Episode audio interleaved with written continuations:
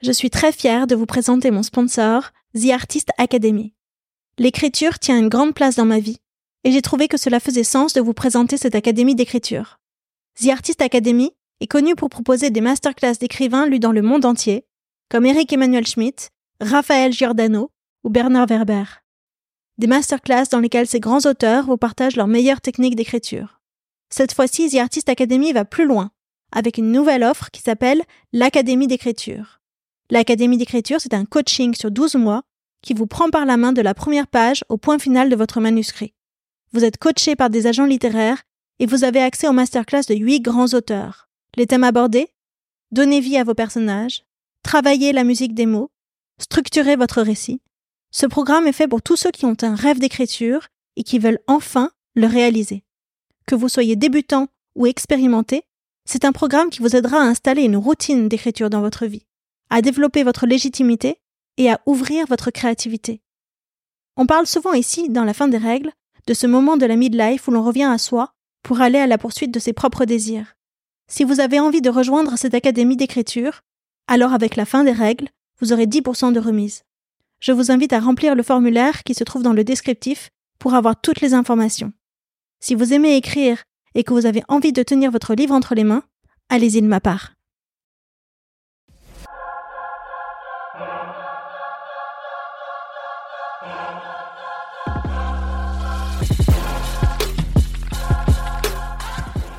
La fin des règles dans la vie d'une femme, c'est la ménopause. Ici, les femmes qui sont passées par là vous parlent de leurs symptômes, de traitements et astuces, de leur rapport avec leur propre corps, d'intimité, de carrière professionnelle aussi, mais surtout, eh bien, de la fin des règles, celles que l'on s'impose ou que l'on accepte. En les écoutant, vous trouverez, je l'espère, les bonnes infos pour traverser cette période encore trop taboue. Et puis surtout, j'espère que vous prendrez un shot de confiance et de bonne énergie. Je m'appelle Odayo et j'ai 44 ans. Allez, venez.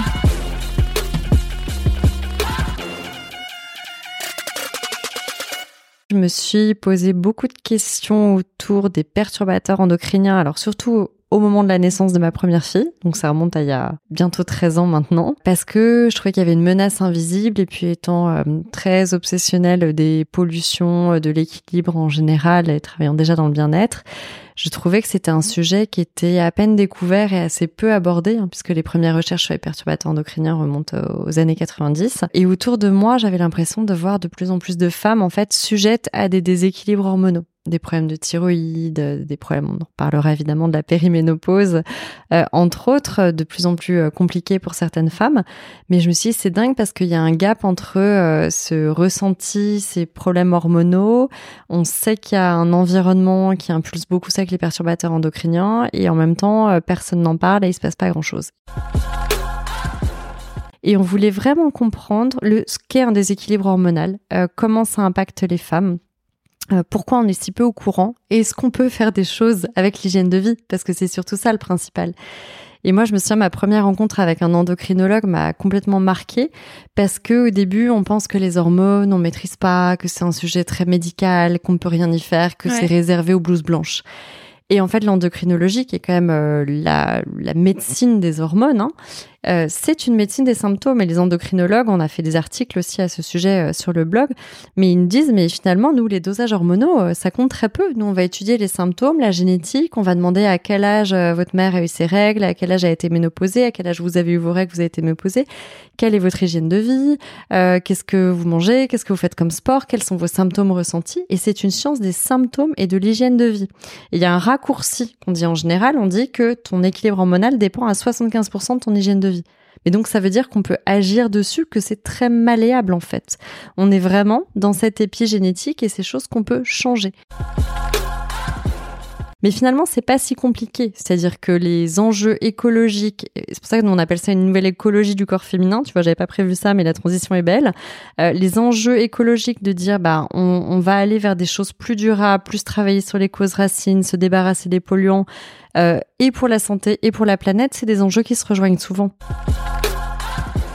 tu peux te retrouver, euh, même, tu vois, les bouffées de chaleur et sur nocturne, n'en parle pas, mais post-bébé, je sais pas si toi t'as vécu ça, mais moi j'ai eu ça à la maternité deux fois.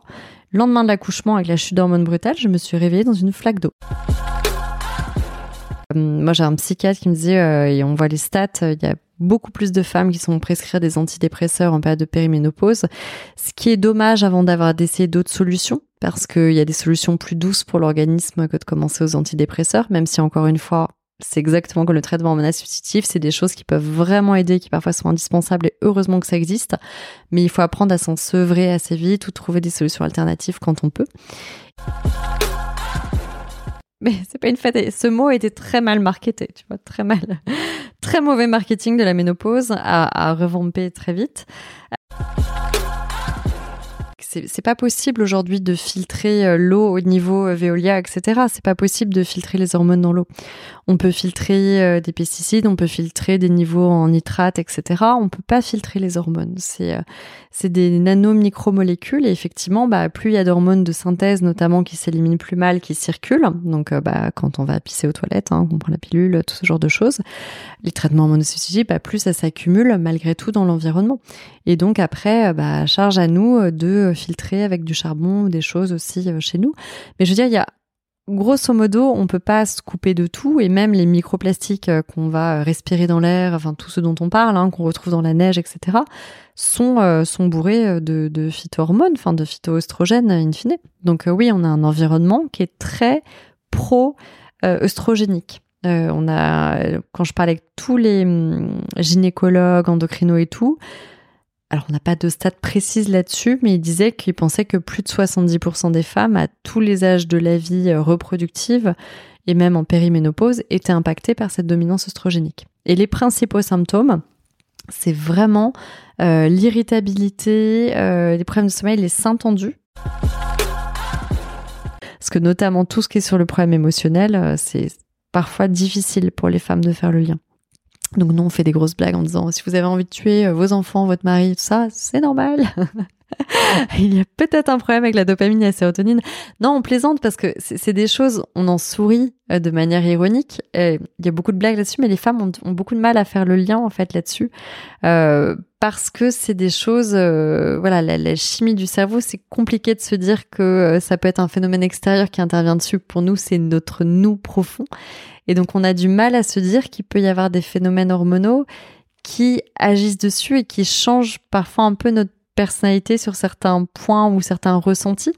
Et, euh, donc c'est important d'apprendre à connaître ce qui peut nous faire du bien parce que ça peut vraiment changer la qualité de vie alors qu'on peut ne pas s'en rendre compte, contrairement à des inconforts physiques où la femme va souvent réagir.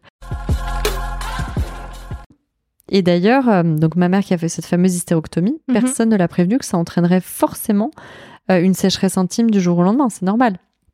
Et, euh, et, donc elle s'est retrouvée à ne pas comprendre. Et puis après les médecins, oui, mais c'est que du confort physique. Euh, ça relève pas de questions de vie ou de mort. Bah oui, certes, mais c'est quand même assez central. C'est le truc dont je me sers là, vous savez. Voilà. Pour, et puis et puis même accessoirement dans le sport, enfin dans plein de choses, même pas que dans la vie intime ce que j'aime bien, c'est qu'on puisse proposer des alternatives. Ça veut dire que l'un ne va pas sans l'autre. C'est un peu ce qu'on dit sur la médecine intégrative. Euh, aujourd'hui, on a tout intérêt à ce que les disciplines travaillent ensemble, en fait, main dans la main. Et, euh, et quand on regarde que par euh, un bout de la lorgnette en disant, bah voilà, là, il y a un risque là-dessus sur l'utérus, donc j'enlève l'utérus, mais je regarde pas forcément ce qui se passe à côté, les symptômes associés, on impacte forcément d'autres phénomènes physiologiques. N'empêche qu'à un moment, il faut aussi faire confiance au corps. La ménopause est un phénomène naturel. C'est pas parce que nos hormones baissent qu'on est condamné à avoir un pied dans la tombe, loin de là. Et heureusement, ça se passe très bien pour toute une partie des femmes, on peut le redire. On estime qu'il y a 20% des femmes qui passent leur ménopause comme une lettre à la poste. Hein. Donc je pense qu'il y a toujours ce phénomène entre être au courant, comprendre ce qui se passe dans notre corps, mais il y a quand même un moment où pour euh, 80% des femmes, il va falloir avoir un changement d'hygiène de vie. Donc oui, bah, j'ai envie de le comparer à la puberté. C'est pas une punition. Euh, le corps change à la puberté, il se passe des choses nouvelles, nos goûts évoluent.